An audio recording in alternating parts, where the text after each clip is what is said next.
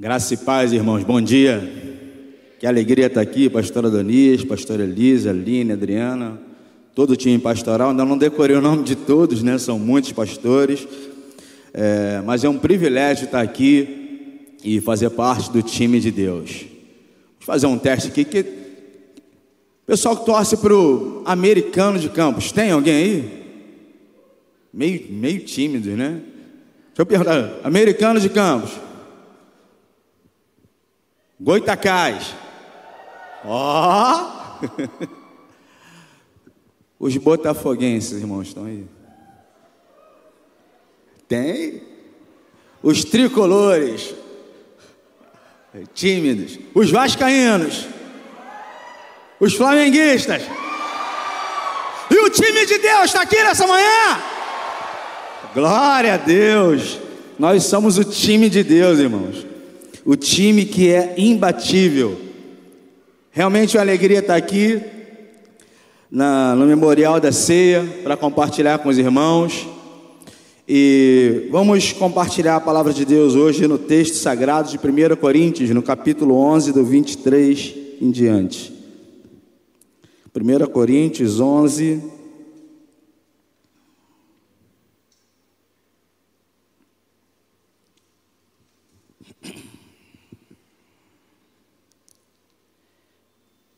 Diz assim a palavra do Senhor: Pois o que recebi do Senhor e o que também entreguei a vocês, que o Senhor Jesus, na noite que foi traído, tomou o pão e, tendo dado graças, partiu e disse: Isto é o meu corpo que é dado em favor de vocês, façam isto em memória de mim.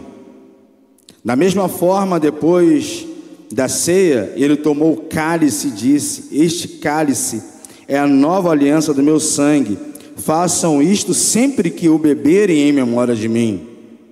Porque sempre que comerem deste pão e beberem deste cálice, vocês anunciam a morte do Senhor até que ele venha. Portanto, todo aquele que comer o pão ou beber o cálice do Senhor indignamente será culpado de pecar contra o corpo e o sangue. Examine-se cada um a si mesmo, e então coma do pão e beba do cálice.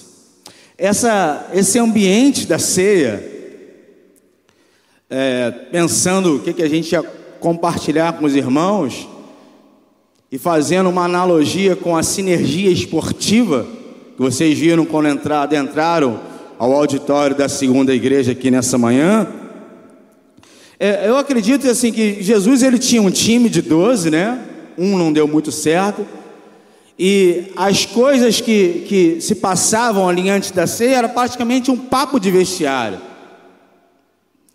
E só sabe aquilo que acontece no vestiário quem realmente veste a camisa do time.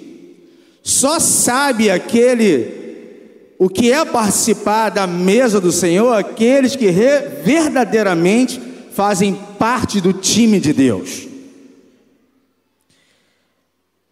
Engraçado que Jesus sabia que um não iria dar certo, um iria traí-lo. Mas mesmo assim, se talvez se você fosse o técnico, ou se eu fosse o técnico, você tiraria logo ele do campo. Mas Jesus sabia e tinha convicção do resultado da cruz do Calvário. Vamos então entrar, sentar à mesa e tentar entrar no, no campo missionário com essa analogia. Quem é que faz parte do time de Deus? O que, é que esse texto pode nos inspirar? Tanta gente hoje celebrar a ceia do Senhor, como fazer parte do time de Deus. Primeira coisa que, que eu vejo nesse texto, que a gente pode fazer essa analogia, é que para fazer parte do time de Deus, a gente precisa olhar para aquilo que foi feito na cruz. O versículo de número 26, ele é específico, ele fala que a gente deve é, comer o pão. Este, este pão é o meu corpo que é partido por vocês, tomar e fazer isso em memória de mim. O versículo 26 ele, ele é mais específico. Ele diz que, porque sempre que vocês comerem e beberem, vocês precisam olhar para aquilo que eu fiz na cruz. O objetivo principal era a cruz. Se você faz parte do time de Deus, você precisa olhar para trás, para a história, para aquilo que foi feito há 21 séculos atrás. E o John Piper diz que o significado que busca o propósito do homem precisa ser voltado para a cruz. Na cruz, Deus sustenta a sua glória. Na cruz, Deus provê o perdão. Na cruz, Deus vindica o seu louvor e assegura a nossa felicidade. Na cruz, Deus engrandece o seu valor e satisfaz a sua alma. Se você já faz parte do time de Deus, você pode participar da celebração da ceia e ser glorificado na cruz. Segunda coisa que, que eu enxergo no texto é que o versículo de número 28 pede para que a gente se examine a si mesmo. Então, fazendo parte do time de Deus, nós somos encorajados a dar o melhor para Deus. Examinar a si mesmo, fazer um autoexame, fazer um, um teste. Você não precisa olhar para o seu irmão como um juiz, nem olhar para aquele que está ao seu lado, mas examinar a si mesmo. Paulo enfatiza: é para você se examinar. Faça um autoexame. E o Richard Foster ele fala que a superficialidade é a maldição do nosso novo tempo. A doutrina da satisfação imediata é, é o principal problema espiritual. Há uma necessidade desesperada de hoje não de um número de pessoas inteligentes ou de um número de pessoas talentosas, mas de um número de pessoas com profundidade. Faça um autoexame. O Roger Scruton ele fala que o soldado que está na trincheira é esse que vai para a batalha, que toma os riscos. E o covarde é aquele que volta para casa contando aquilo que aconteceu na guerra. Há um parâmetro para isso. O próprio Paulo fala lá em, em 2 Timóteo 2,5: semelhantemente, semelhantemente, nenhum atleta é coroado como vencedor se não competir de acordo com as regras do jogo. E a regra do jogo é: examine-se. Ou eu realmente jogo, ou eu realmente só fico na torcida, ou realmente eu entro em campo e, como diz a linguagem dos boleiros, eu dou o migué. Eu não dou tudo de mim, eu dou só a metade. Eu celebro a ceia, mas é somente um ritual para mim, não é algo que eu vivo profundamente. Eu só fico na torcida, eu entro em campo, mas eu não suo a camisa. A gente precisa fazer um autoexame. E um autoexame também se nós estamos vivendo realmente como um corpo. O que nos une, irmãos, o que une o time de Deus, esse foi o olhar de Jesus, é mais forte do que aquilo que nos separa. É pela multiforme graça que o mundo conhecerá o propósito de Jesus. Segundo Efésios 3:10. Quando eu estive na África do Sul em 2010, fiquei três meses lá, tive o privilégio de ir. O que nos impactou bastante foi a questão do pós-apartheid. Porque lá tinha igreja só para negros, igreja só para brancos, e o meu caso, igreja só para marrons. Lá eu sou marrom.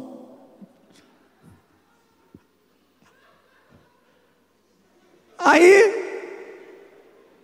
a gente comentando entre o time brasileiro, nossa, mas por que, que é isso? E tudo misturado, brasileiro tinha branco, louro, preto, branco, cappuccino. Tinha tudo. Aí eu, eu, eu vim para o Brasil com essa reflexão: por que, que isso acontece? Lá, lá é um outro, é um outro tipo de, de segregação, é questão de briga de terra, sangue, pai que matou o, o pai do outro, avô que matou a mãe do outro, não, não, tem nada a ver com aquilo que a gente vive aqui no Brasil, é muito diferente a cultura. Mas por que, que eu, eu fui falar para um grupo de seminaristas, eu falei para um rapaz, negro para uma, uma lorona, com aquele cabelo vermelho. falei, vocês teriam coragem de casar um com os outros? Vocês estão solteiros? Aí, Isso não depende de mim, tem a questão da família tal. Mas essa questão pode vir para cá hoje, para Campos, para esse auditório, para você que está em casa.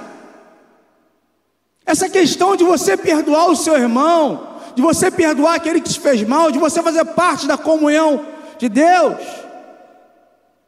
depende do que?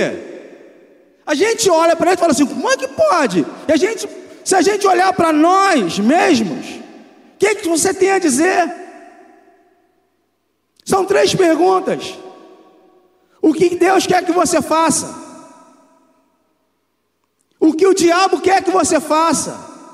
E o que você fará? Examine-se a si mesmo. O missionário aqui assassinado entre os índios Alcas, aqui na África, na, na América do Sul, o Jim Ollet, ele falou uma frase que marcou a minha vida: onde quer que você esteja, esteja completamente ali. Examine-se, você tem dado o melhor, o encorajamento, examine-se e dê o melhor de si.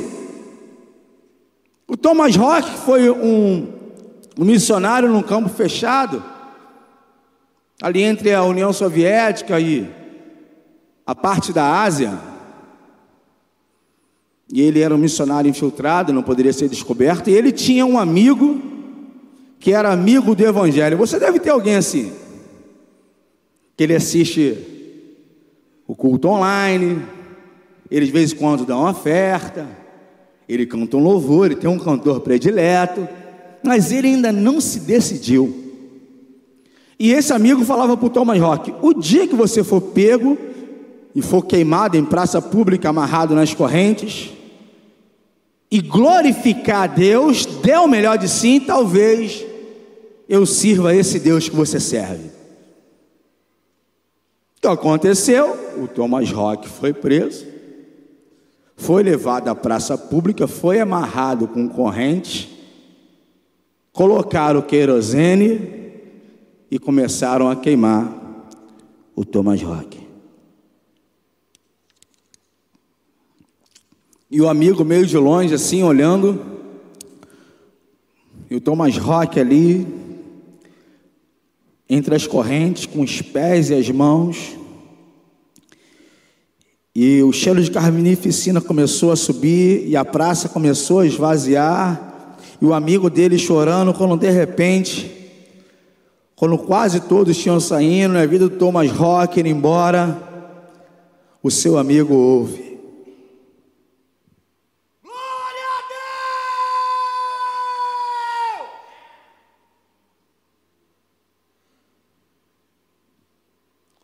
O Thomas Rock deu o melhor de si.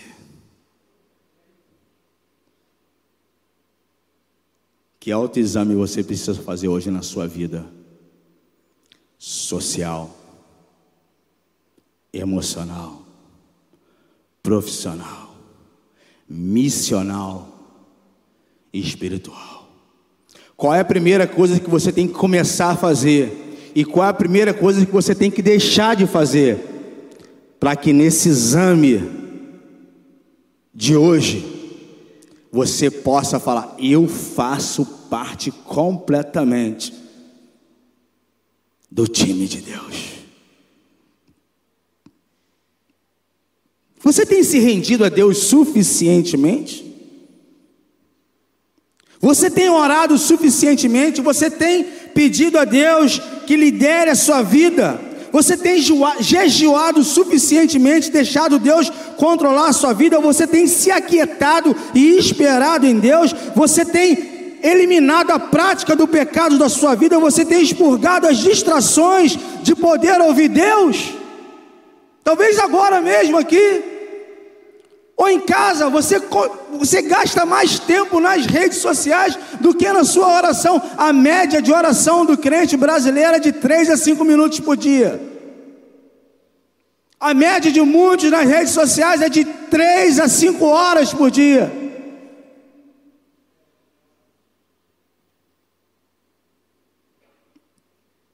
Examine-se a si mesmo e viva verdadeiramente no time de Deus. A terceira coisa que eu aprendo, fazemos parte do time de Deus para proclamar o amor de Jesus.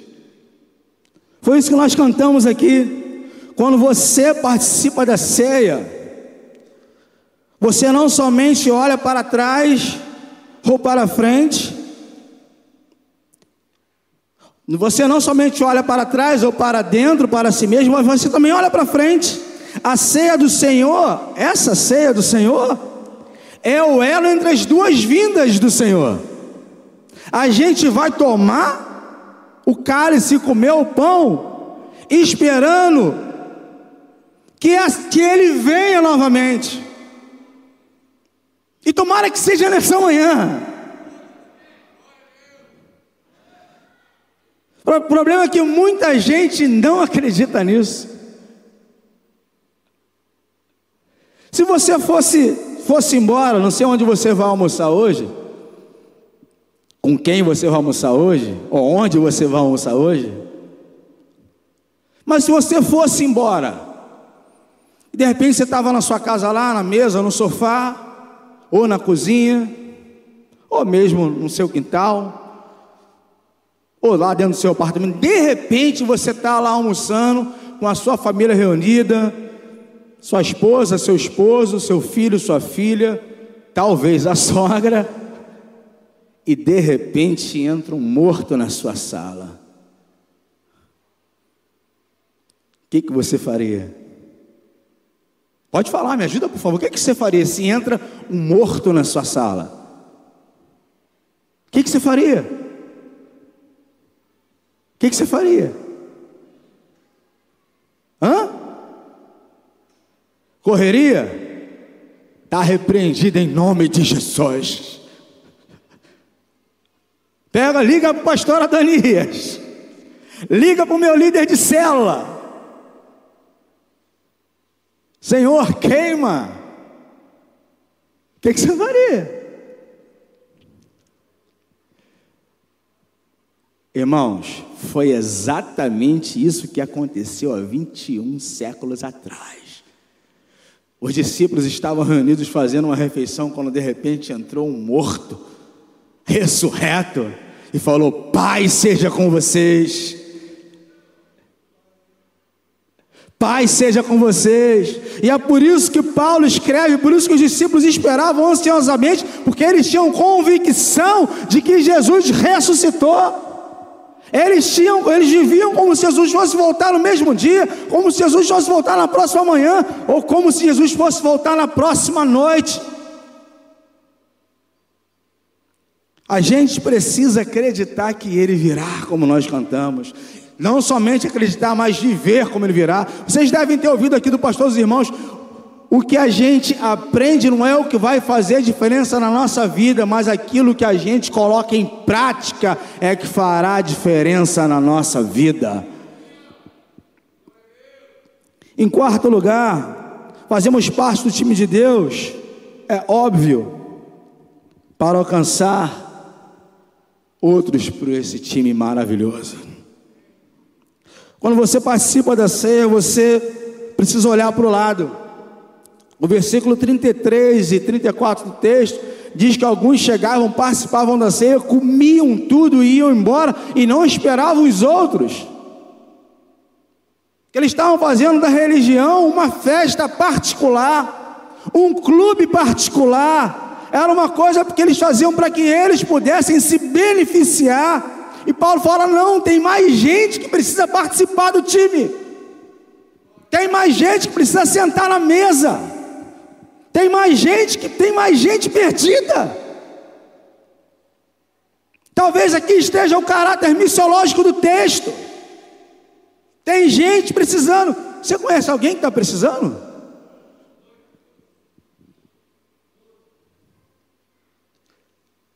Eu sei que eles estavam naquela transição da, da, da missão de Israel, que era centrípeda para dentro, que Israel servia como imã para as nações, que a lei servia como é, perfeição para as nações, que os sacerdotes eram mediadores entre Deus e o povo, mas não, aqui já nós já estamos, a igreja já está na missão centrífuga.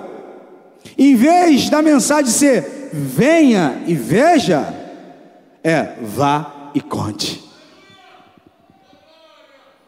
Você vai poder contar através do futebol, através do, de uma água sendo entregue a um ciclista, através de uma praça pública com funcional para jovens, adultos, pessoas de terceira idade. Você que é da terceira idade vai poder convidar alguém para poder vir para cá, para que tudo isso seja como um funil para as células. E vai ter um problema santo. Quem já fez o Lidere 3? Já fez o Lidere 3? Assim, toca a campanha, toca a campanha bem alto. Assim. Ó, você vai precisar fazer, sei que não fez. Vai precisar fazer, vai precisar de líder de célula. Vai precisar de líder de célula, porque o Ministério de Esporte vai ser um catalisador para as células. Qual esporte? Você viu ali xadrez. Aliás, você que faz parte de, de qualquer modalidade esportiva ou artes marciais, ainda não está fazendo parte do time da segunda igreja, adivinha? Você precisa acordar, ressuscitar, viver, sentar à mesa, botar a camisa do time, suar e jogar. Não é mais, vem e veja, agora vai conte. Tinha gente fora do time de Deus. Irmãos, por alguns anos já, nós usamos muito um slogan, virou talvez um slogan cristão que é atribuído a Francisco de Assis. O slogan é: ide por todo mundo pregar o evangelho, e se for necessário, use palavras. Deixa eu dar uma notícia para você. Não foi Francisco de Assis que falou isso, não.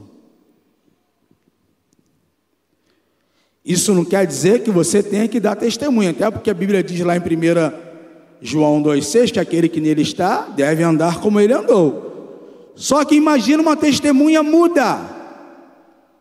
Imagina um telejornal. Boa noite. Que não tem mensagem, não tem proclamação, não tem nada. Irmãos, a história não poucas vezes aqueles que já ouviram, compreenderam, acolheram o Evangelho de Deus, tornaram-se resistentes à ideia de usar as suas vidas, os seus recursos, no propósito de envolver outras pessoas no mesmo Evangelho. Gradativamente, algumas igrejas é transformada numa associação religiosa dedicada a organizar atividades de entretenimento e enriquecimento cultural de seus membros. E os que pertencem ao grupo de fora não são alcançados. Aliás, tornam-se uma grande ameaça para esse novo clube. Irmãos, foi assim com essa mensagem que eu fui alcançado.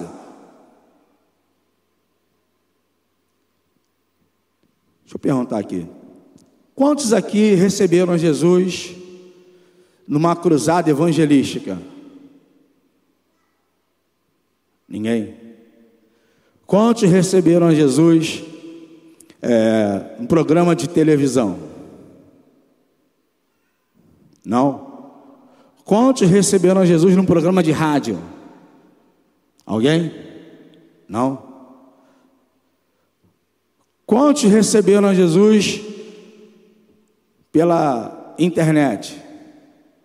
Lá no nosso grupo tinham quatro pessoas. Tem alguém aqui? Não? Ok. Quantos? Vamos virar a página por relacionamento então? Porque o esporte é uma linguagem universal, você fala com qualquer pessoa, de qualquer sexo, de qualquer lugar do planeta. Quantos receberam Jesus porque a sua família trouxe você? Pai, mãe, tio, tia. Ó. Oh. Quantos receberam Jesus porque é um amigo, vizinho, colega de trabalho?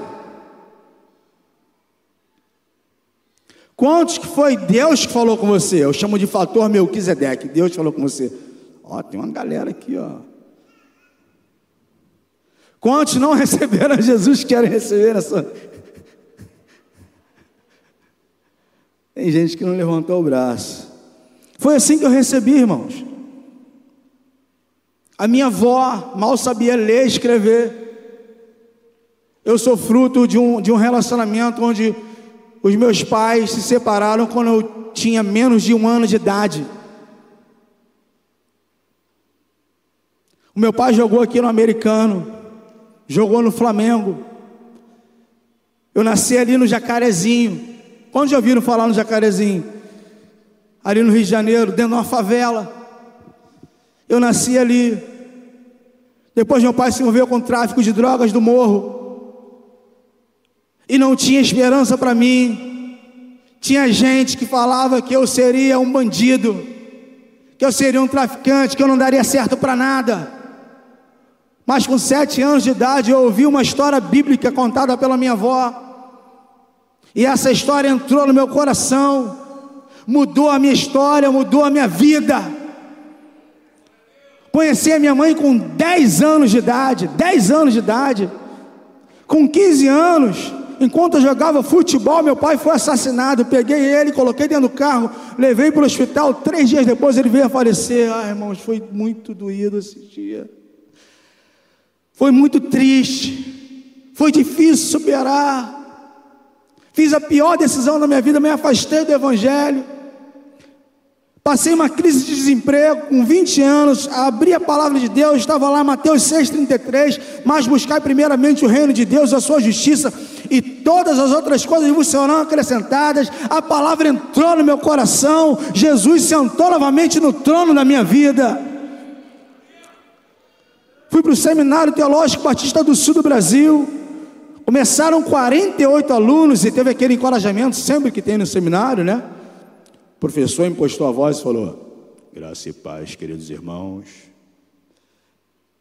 Muitos dos que estão aqui nessa primeira noite não estarão nas, na última noite.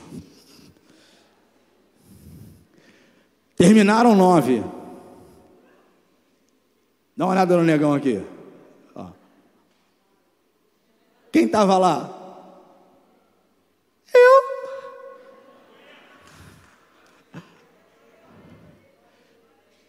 Fui para um treinamento missionário através do esporte,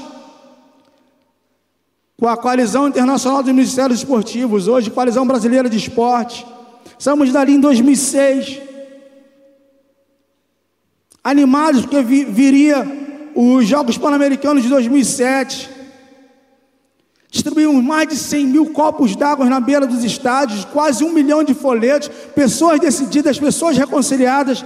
O trabalho foi tão bom, tão bom, que eu fui convidado para poder ir para uma conferência internacional na Tailândia, em Bangkok.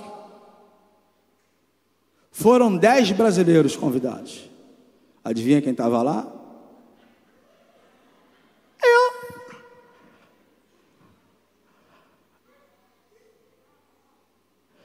Irmãos, eu, eu agora estou menos, mas eu morria de medo de voar. Chegou em São Paulo, morria tanto medo de voar que eu fui da, de, do Rio para São Paulo de ônibus.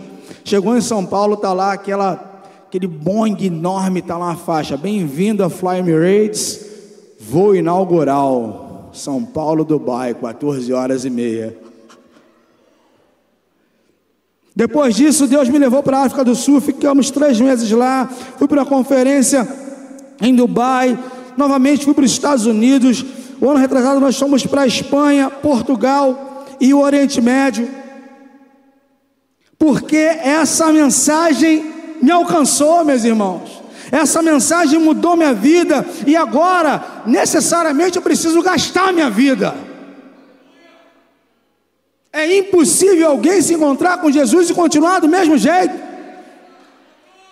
um filho de um traficante, um missionário, alguém sem nenhum valor, agora um pastor, alguém sem esperança para a sociedade, agora fruto do resgate da cruz de Deus, vivendo e louvando no time de Deus, celebrando a ceia do Senhor, porque convém que isto que é corruptível se revista da incorruptibilidade, e o que é mortal se revista da imortalidade, e quando o que é corruptível se vestir da irrecorruptibilidade, isto que é mortal se revertir da imortalidade, então se cumprirá a palavra que está escrita: a morte foi vencida. Na vitória, onde está a morte, o seu arguilhão, onde está o inferno, a sua vitória. Ora, o arguilhão da morte é o pecado, e a força do pecado é a lei, mas graças a Deus que nos dá a vitória por meio do nosso Senhor Jesus.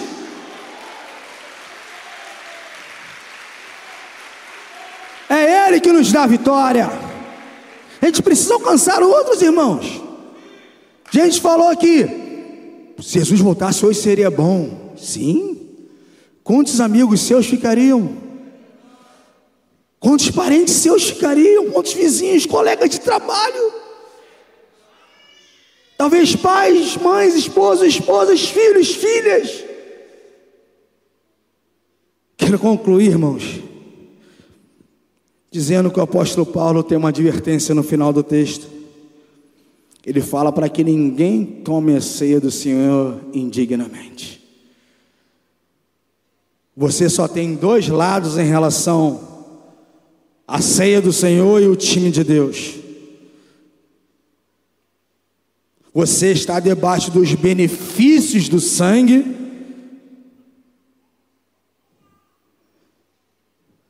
Ou está do lado daqueles que levaram Jesus e o assassinaram.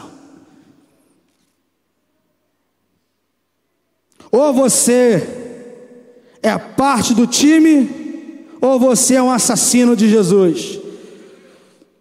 Participar indignamente, entrar no campo sem suar a camisa, faz de você um réu do corpo. Você estaria na mesma posição de Anás, Caifás, Pilatos e os soldados romanos que pregaram Jesus na cruz. Deuteronômio 28, ponho hoje diante de você a bênção e a maldição, a vida e a morte. Escolhe, pois, colocar a camisa do time de Deus. Escolhe, pois, se juntar ao time de Deus, entrar. Não fingir que jogar, mas jogar de verdade não falar sobre jogar, não dar aula sobre jogar, não discutir sobre jogar, mas jogar e viver. Onde estão aqui? Na segunda igreja, onde estão aí na sua casa as pessoas que vão se levantar e de alguma maneira falar: Eu quero servir nesse time, eu quero fazer parte desse time, eu quero colocar a camisa, eu quero suar esse time. Eu fiz, eu me examinei. Onde estão? A gente não pode vir aqui ir para frente, mas você pode se colocar em pé no seu lugar. Você quer fazer parte do time? Se coloque em pé. Você quer levar uma água para alguém? Pastor, eu quero fazer um bolo trazer para as crianças aqui quando estiverem fazendo esporte. Eu quero trazer uma amiga. Eu quero trazer um amigo. Cadê o time de Deus? Cadê o time de Deus? Cadê aqueles que vão fazer a luz brilhar mais forte? Aqueles que vão fazer missões no lado da rua, para depois fazer missões do outro lado do planeta. Cadê o time de Deus? Cadê o povo de Deus? Cadê aqueles que vão vestir a camisa e chamar mais gente para poder participar da mesa do Senhor? A gente pode cantar uma canção, pastor? Pode?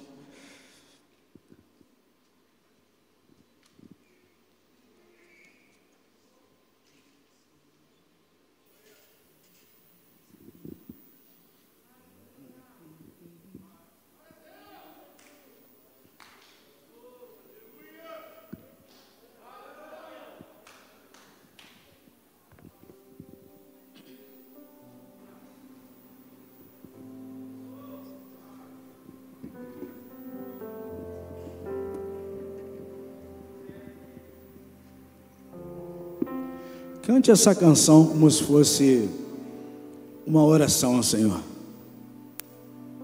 Examine-se. Coloque camisa. Olhe para a cruz. Lá Deus é glorificado, honrado. Lá a gente encontra o propósito para esperar novamente Ele voltar.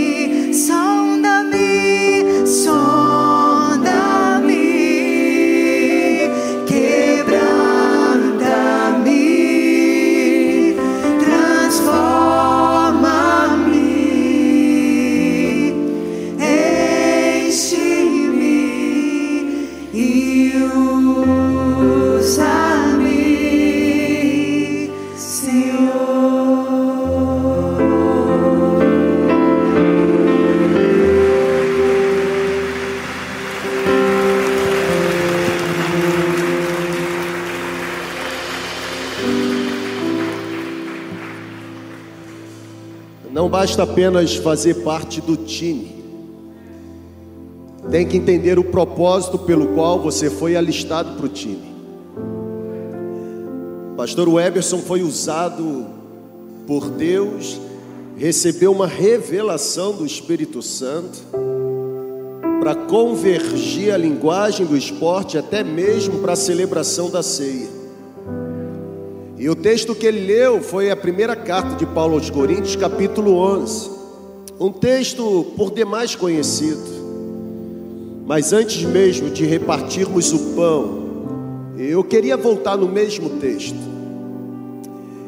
Eu queria pegar agora na sua mão e, e fazer a conclusão. E a conclusão está no versículo 29. Porque Paulo diz no versículo 29 que quem come e bebe sem discernir o corpo do Senhor, come e bebe para sua própria condenação. É como se Paulo estivesse falando na linguagem do esporte: quem veste a camisa e entra no campo, sem entender o propósito para o qual vai disputar a partida, corre um grande risco de perder o campeonato. Quem come e bebe sem discernir, quem come e bebe sem entender o propósito da vida, quem come e bebe sem entender a finalidade para a qual existe, corre um grande risco de passar sem deixar qualquer marca para a sua posteridade. O próprio missionário entre as tribos Alca no Equador, Jimmy Elliot, ele dizia: viva de tal maneira para que quando chegar a sua hora de morrer não lhe reste fazer outra coisa senão morrer. Não basta estar no time, gente.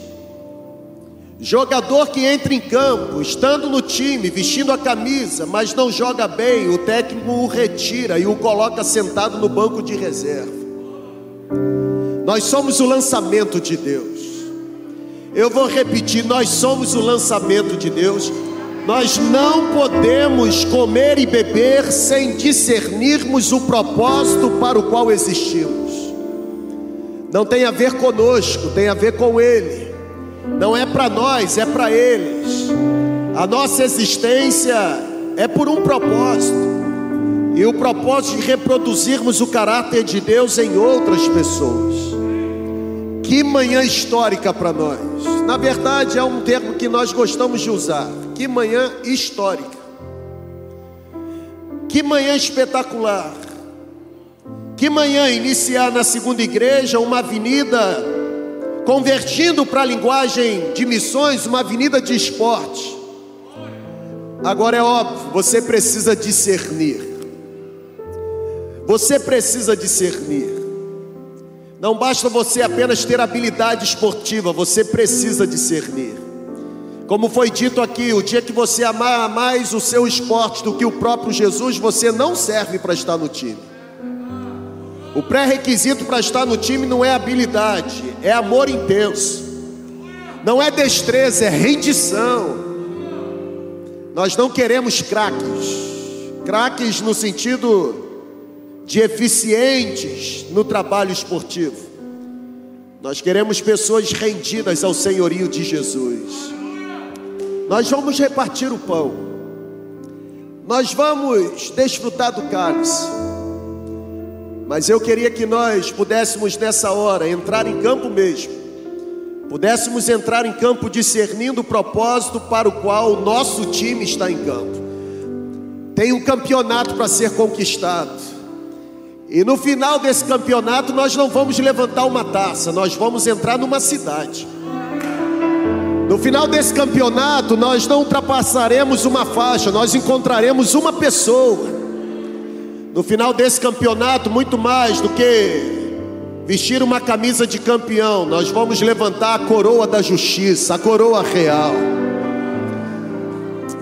É dessa forma que nós vamos participar da celebração da ceia nesta manhã, discernindo, assumindo mesmo a identidade, entendendo o propósito para o qual nós estamos aqui. Nós vamos cantar novamente Sonda-me, e que seja a sua oração nessa hora. Que os olhos do Senhor possam encontrar o seu mais íntimo. Que os olhos do Senhor possam de alguma forma desvendar a sua motivação mais mais íntima, mais profunda. Que os olhos do Senhor enxerguem agora as suas motivações mais ocultas. Que o que você tem a entregar nessa manhã seja nobre. Seja nobre, tão nobre ao ponto de ser agradável aos olhos do Senhor. Você pode erguer a sua mão agora, abrir os seus lábios e com toda a sua força expressar essa oração. Sonda-me, Senhor.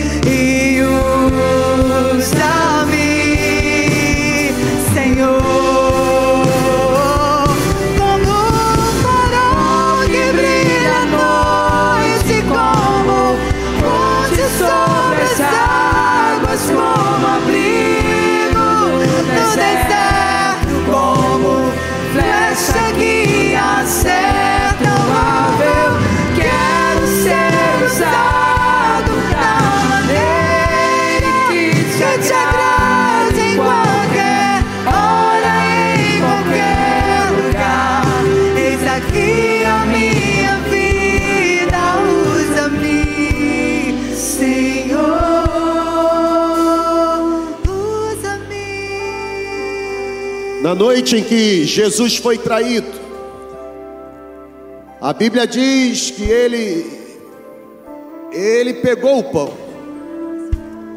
Ao entrar no auditório, você teve o privilégio de se servir, de pegar os elementos que vamos compartilhar agora. Alguém nesse auditório, membro da segunda igreja ou membro de alguma outra igreja que professa Jesus Cristo como Senhor. Alguém que está entre nós, que selou a sua fé em Cristo, batizando-se nas águas. Alguém deixou de receber um dos elementos? Se você não se serviu à entrada, levante a sua mão onde você está. Nós queremos que você também participe conosco. Você que está conosco na segunda igreja online, sua mesa já está arrumada, muito bem adornada. E nós temos certeza que a sua participação conosco também gera comunhão. A Bíblia diz que naquele dia, naquele dia, dia de compartilhar, mas dia também em que o Senhor Jesus foi traído. Naquele dia em que estava reunido com os seus discípulos, naquele dia em que ensinou um novo e grande mandamento, vocês serão conhecidos como meus discípulos pela forma como vocês se amam. Naquela, naquele dia, ao pegar o pão e partir o pão e distribuir o pão, o Senhor Jesus disse: Este pão representa o meu corpo que será dado por vocês. O corpo de Cristo foi dado na cruz do Calvário por nós. Na verdade, aquela cruz tinha o nosso tamanho, tinha o nosso número. Aquela cruz não tinha nada a ver com ele. Aquela cruz era muito pesada para ele, até porque não era meramente um símbolo ou um objeto construído por madeira, mas trazia consigo toda a punição do pecado da humanidade. Era o nosso corpo, e era para o nosso corpo que aquela cruz foi construída. Por amor a mim, por amor a você, por amor a nós, Ele decidiu por livre e espontânea vontade entregar-se como cordeiro que seria sacrificado, para que se cumprisse a promessa de que o castigo que traria paz estaria sobre ele. Em memória ao corpo de Cristo dado por nós na cruz do Calvário, comamos o pão.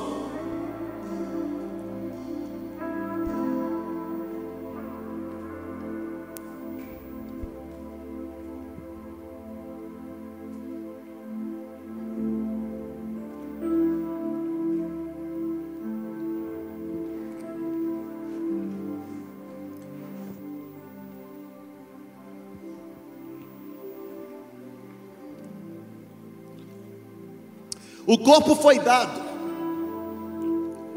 E agora preso no madeiro, o sangue escorria. O sangue escorria por conta dos sofrimentos, por conta do martírio, por conta das injustiças. Havia escárnio, havia zombaria. Se tu és o filho de Deus, salve-te a ti mesmo, depois a nós. Ali estava a roda dos escarnecedores. Não apenas o corpo foi dado, mas o próprio Jesus, naquele dia, disse para os seus discípulos: Este é o sangue, o sangue da nova aliança, o sangue do Novo Testamento, o sangue capaz de fazer pela humanidade que a lei de Moisés foi incapaz de produzir. Onde a lei de Moisés encontrou o limite, o sangue de Jesus rompeu com os limites. Sangue que é capaz de nos purificar, de nos tornar limpo. Não há ninguém tão sujo que não possa se tornar limpo por meio do sangue de Cristo Jesus, sangue que nos purifica de todo e qualquer pecado. Mas é o sangue também que nos une. Somos o que somos por causa do sangue dele. Somos irmão de sangue. O sangue vertido na cruz do Calvário foi suficiente para alcançar toda a humanidade. Não haverá necessidade de um novo sacrifício, o sacrifício já foi realizado. Nós fomos comprados por esse sangue, e porque fomos comprados pelo sangue, nos tornamos propriedades exclusivas dele. Nós somos geração eleita, sacerdócio real, povo de propriedade exclusiva do Senhor.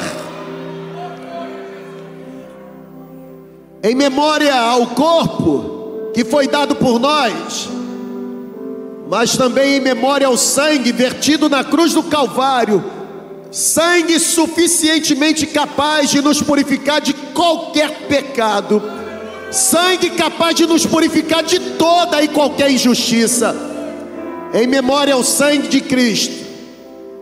Bebamos.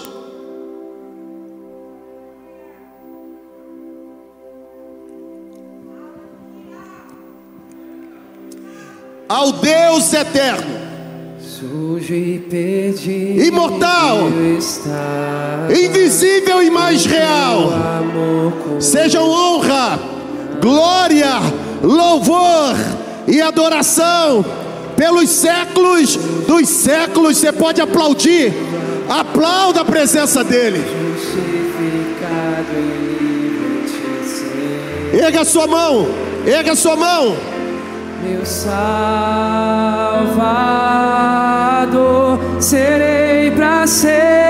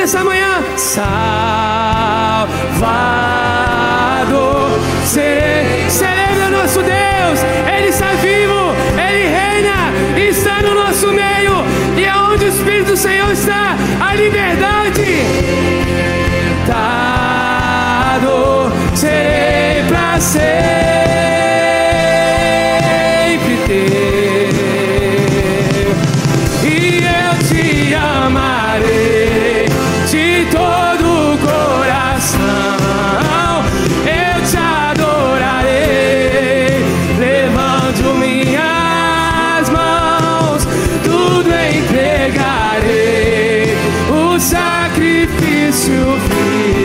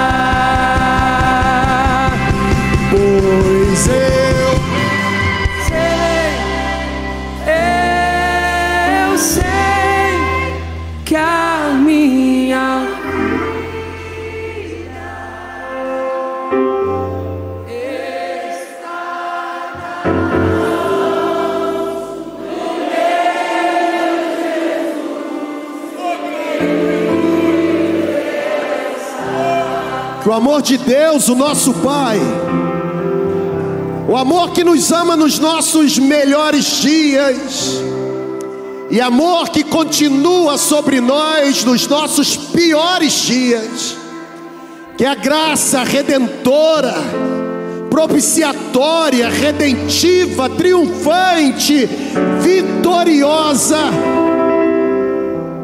a graça de Jesus, que a comunhão, a consolação do Espírito Santo, sejam derramados abundantemente sobre nós hoje e até o dia em que a trombeta irá tocar, o céu irá se rasgar e o nosso redentor haverá de voltar.